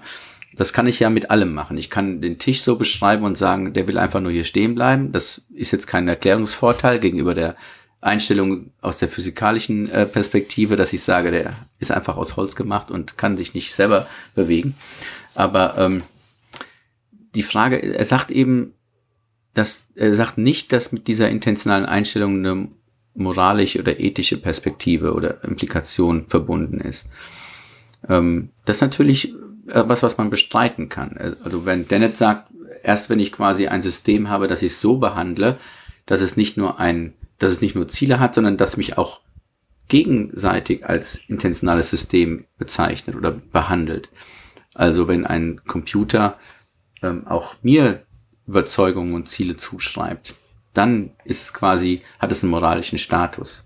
Das ist die Annahme. Moral kommt quasi auf dieser Ebene der, der intentionalen Systeme zweiter Ordnung ins Spiel. Ähm, diese Auffassung kann man natürlich bestreiten, wenn ich davon ausgehe, dass ich ein System habe, ich behandle das als Akteur, der Ziele verfolgt, dann können die Ziele ja frustriert werden, ähm, wenn es quasi nicht gelingt und so weiter. Dann habe ich, ähm, und die Ziele sind ja inhaltlich nicht festgelegt. Es können ja ethisch-moralisch relevante Ziele sein. Ähm, äh, der alte Film, ähm, Wargames ähm, kommt mir ins Gedächtnis, wo quasi dieser Computer dann den, so einen Weltkrieg simulieren will, aber es ist eigentlich nur ein Computerspiel, was sich da abspielt. Ne? Ähm, es könnte aber sein, dass dieser Computer quasi Ziele verfolgt, die moralisch relevant sind, indem er quasi ein Krieg vom Zaun gebrochen wird. Ähm, dann muss ich natürlich ähm, diesen, dieses System entweder als moralisches Objekt oder auch als moralisches Subjekt äh, behandeln. Und das ist für die Konstruktion dieses ganze Engineering von KI-Systemen natürlich eine relevante Frage, die sich vielleicht nicht immer jeder stellt. Wir wollen immer gerne die äh, ganzen Systeme verbessern und ähm, die wollen immer gerne das machen, was möglich ist. Aber sich zu fragen, sollten wir das entwickeln wollen, was möglich ist, ähm, ist natürlich eine wichtige Frage aus der Ethik, die das Ganze begleiten sollte. Meistens ist es immer schon zu spät, wenn diese Fragen gestellt werden, weil die Debatten nicht früh genug geführt werden. Ja? Ähm, zum Beispiel kann ich ja sagen, indem ich mit der kognitiven Neurowissenschaft sehr viel über die Grundlagen von bewusstem Erleben herausfinde, indem ich das Gehirn untersuche, dann weiß ich ja, wie ich das Gehirn manipulieren kann, um bestimmte Bewusstseinszustände hervorzubringen oder eben zu unterdrücken oder ähm, zu manipulieren. Und dann muss ich mich doch fragen, welche Bewusstseinszustände will ich überhaupt? Ähm, was ist denn gut für eine Gesellschaft? Wollen wir alle happy sein oder will ich quasi alles, was traurig macht? Und, und äh, wir haben keine traurigen Menschen mehr, ja. Ähm, und so weiter. Wenn wir das quasi so manipulieren können am Gehirn, dann wäre das ja möglich. Dann nimmst du eine Tablette und dann kannst du, bist du nie mehr traurig. Keine Ahnung, ja, ob das ähm, realistisch ist. Aber wollen wir das? Und die Frage ist genau beim Engineering, dass ich sage, ich möchte diese KI-Systeme ähm, so weiterentwickeln, dass wir sie im Alltag einsetzen, dass sie als Pflegeroboter ähm, menschliche Aufgaben übernehmen und so weiter. Dann ist die Frage, sollten wir das wollen? Ist das eine ähm, Entscheidung, die wir den Technikern überlassen können? Oder sollte man das gesellschaftlich diskutieren? Äh, alles weiterzuentwickeln, was geht? Ähm, und ähm, können die dann quasi im Endeffekt nachher noch, wenn wir das zum Beispiel ähm, weiterdenken bei Militärrobotern, ja, da gibt es natürlich dann auch ähm, Geschichten von Soldaten, die hatten bestimmte Roboter im Einsatz ähm, zum Entschärfen von Bomben oder so, die dann ihr Leben gerettet haben und die wurden nicht mehr als Maschinen angesehen, sondern die haben die auch als Soldaten angesehen. Und wenn das Ding kaputt war, dann wollten die das repariert haben und kein neues oder die wollten, die haben die beerdigt. Es gab Zeremonien, äh, wo quasi die, ihre, ihr Fellow Soldier quasi beerdigt wurde, weil die Maschine der Roboter zerstört wurde das sind natürlich Geschichten, wo man sagt, okay, das geht hier ein bisschen weit, aber man sieht, wofür der Mensch empfänglich ist. Und je mehr ich diese KI-Systeme als soziale Roboter menschenähnlichem Antlitz ähm, äh, quasi ähm, gebe und so, dass ich quasi andere Menschen äh, willentlich im Prinzip täusche oder die Illusion hervorrufe, das sind jetzt quasi menschenähnliche soziale Roboter, die ähm, auch die Emotionen haben, die sie suggerieren, indem sie meinetwegen ähm, ein trauriges Gesicht machen können, das kann ich ja programmieren. Ähm, ist das denn moralisch geboten? Hm. Das sind Debatten, die finde ich wichtig, ähm, die aber, glaube ich, nicht immer hinreichend tief geführt werden. Es gibt, glaube ich, jetzt eine Bewegung, die das quasi in Gang setzt, aber das ist natürlich ähm, eine wichtige Sache und die Frage ist halt eben, ob mit mit der Behandlung von etwas als intentionalen System nicht schon so eine ethische Verantwortung da, ähm, mit im Spiel ist, sozusagen. Ich glaube, der Lambda-Vorfall zeigt ja auch, dass wir eigentlich schon mittendrin stecken. Also du musst ja gar nicht warten, bis ein menschenähnlicher Roboter da ist, der dich ja auch noch anlächelt, sondern es reicht ja offenbar schon die Konversation per Text. Ich weiß nicht, ihr kennt ja vielleicht auch den Film Hör, mhm. der das ja, in, ich meine, die Systeme, wie sie in diesem Film skizziert werden, das wissen wir jetzt, sind wahrscheinlich keine reine Science-Fiction mehr. Nee, und auch die haben so nicht alle die Stimme von Scarlett Johansson, aber ähm, das lässt sich ja antrainieren. das lässt sich ja Je nachdem, was du möchtest, das geht ja auch schon. genau. Ja. Was mich noch interessieren würde, hältst du es für möglich, dass ähm, diese grundlegenden Fragen, mit denen du dich in deiner Arbeit beschäftigst, so vielleicht, oder was ist, wie funktioniert Kognition und dann auch damit verbunden so Fragen wie, was ist Bewusstsein, was ist Intelligenz und so weiter, ähm, dass die durch die Fortschritte bei künstlicher Intelligenz ähm, an gesellschaftlicher Relevanz wieder gewinnen, diese großen Fragen öffentlich zu stellen, zu debattieren? Ja, die werden natürlich umso interessanter und ähm, mhm. breiter debattiert, äh, insofern sie dann in das Leben der Menschen eingreifen. Ne? Wenn mhm. du quasi, ähm, ähm, ich meine, es gibt ja natürlich die je mehr man über den Geist und Kognition bei Tieren herausgefunden hat, und ähm, das meiste, was wir über unsere Kognition wissen oder vom Gehirn, ist ja an Makaken oder ähm, anderen Tieren untersucht worden. Ähm, je mehr findest du ja auch raus über das geistige Leben der Tiere, die du erforschst ähm, und deren Gehirne du da erforschst. Und das führt natürlich im äh, großen Maße dazu, dass Leute sich weigern, jetzt noch Tierprodukte zu essen und so weiter und damit bewusster umgehen. Das ist ja dann quasi in den letzten 20 Jahren ein großer, große Bewegung gewesen. Ähm, wir stellen uns jetzt das mal vor, dass das für Pflanzen genauso sich ergibt, dann werden wir nicht mehr viel zu essen haben. Aber, ähm, aber ähm, wenn wir das jetzt quasi so ähm, parallel fahren lassen. Aber ähm, bei, bei künstlichen Systemen ist es ja natürlich genauso, dass es ähm, tiefgreifende Erkenntnisse geben kann und Entwicklungen, die das Leben der Menschen natürlich schon vereinfacht haben, verändert haben. Man denke nur an ähm, soziale Medien. Wir haben die gesamte Gesellschaft im Prinzip zum Guten oder Schlechten verändert. Ähm, zum Guten in Bezug auf meinetwegen ähm, Kommunikationswege mit weit entfernten Personen. Ähm, da können auch Distanzbeziehungen gut aufrechterhalten werden oder wie wir jetzt quasi hier einfach reden können ähm, und die Technik haben, dass wir uns sehen und hören und ähm, auf der anderen Seite kann man damit Demokratien gefährden. Ja, also es gibt natürlich alle Wege und genauso wird es dann kommen mit, ähm, mit Robotern im Alltag, in Arbeitsteams. Ähm, das ist eine interessante Forschung, ähm, wie quasi wir in dynamisch in einem Team mit einem Roboter als ähm, Kollegen umgehen. Es gibt den Vorschlag, Roboter als Sklaven zu behandeln. Ne? Äh, Joanna Bryson hat diesen Begriff ins Spiel gebracht 2010 harter Begriff, ähm, wahrscheinlich auch kein Vorschlag, der breite Zustimmung erfährt. Ähm, aber was sind denn Roboter in Alltagsteams oder in Arbeitsteams? Ähm, sind das Kollegen, Freunde, Maschinen, Werkzeuge? Und je nachdem, wie ich sie ansehe, es äh, hängt damit zusammen, auch welche Einstellungen sie mir hervorrufen. Ähm, deshalb meinte ich wieder diese ethische Begleitung. Muss ich denen denn menschenähnliches Antlitz geben, damit ich die intentionale Einstellung beim Menschen oder die Empathie möglichst hervorrufe oder will ich ihn lieber maschinenähnlicher machen, um ihn quasi von mir abzugrenzen und quasi zu sagen, also so eine Art von funktionaler Einstellung ähm, dem gegenüber einzunehmen, der sagt, na gut, also ich lasse mich jetzt nicht hier in das Licht führen, der hat kein, weder Bewusstsein noch Gefühle, das ist eine Maschine und die ist ein super Werkzeug, die kann mir helfen, aber mehr auch nicht. Ähm, und die Frage ist ein bisschen, wo man da hin will. Und das muss man, glaube ich, begleiten und nicht den Leuten einfach vorsetzen. Ähm, Insofern sind Leute, glaube ich, je mehr sie darüber erfahren, interessierter. Man muss es nur natürlich ähm, auch verantwortlich rüberbringen und nicht quasi sofort Endzeitszenarien darstellen, was KI mit uns macht, ähm, oder eben das Ganze trivialisieren. Hm. Ja. Ist eine Form von Wissenschaftskommunikation, die da betrieben werden muss und ähm, dass die Leute, so wie man so schön sagt, mitgenommen werden. Hm in bestimmten Debatten ist das, glaube ich, wichtig, äh, weil es alle Leute betreffen wird ne? und uns jetzt schon betrifft. Und wir sehen halt eben einfach, ähm, wir haben es mit Akteuren zu tun ähm, über ähm, im, in der digitalen Welt. Ähm, Twitter ist voller Bots, ja, aber die haben eine, ähm, eine große Reichweite und die können Meinungen manipulieren, sind aber selbst gar keine Akteure, weil die haben ja gar kein Überzeugungssystem. Die, die mhm. twittern einfach oder teilen oder spammen oder so aber dass das einen Effekt hat auf mein Überzeugungssystem, ähm, weil ich zu faul bin, die Quelle nachzuprüfen oder nicht die Möglichkeit habe, die Quelle der Information zu prüfen.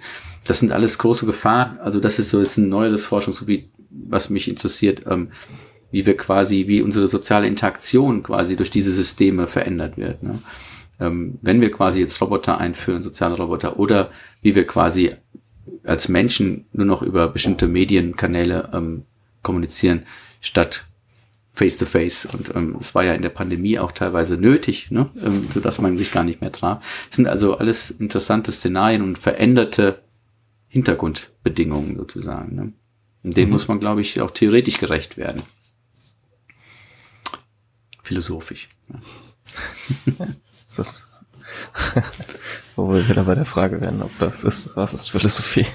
Ah. ja, ähm, ja ähm, ich glaube, ich würde gerne noch weiter über all diese Themen reden, aber vielleicht machen wir lieber mal langsam Schluss. Äh, ja. Und äh, wer sich für dieses Thema interessiert, ähm, wer kennt, wer kann, wo kann man sich denn mit deiner Arbeit auseinandersetzen? Also ich habe eine Webseite, ähm, tobiasschlicht.com, da ist alles zu sehen, ähm, auch Arbeiten meiner Teammitglieder, ähm, die machen alle sehr spannende Projekte.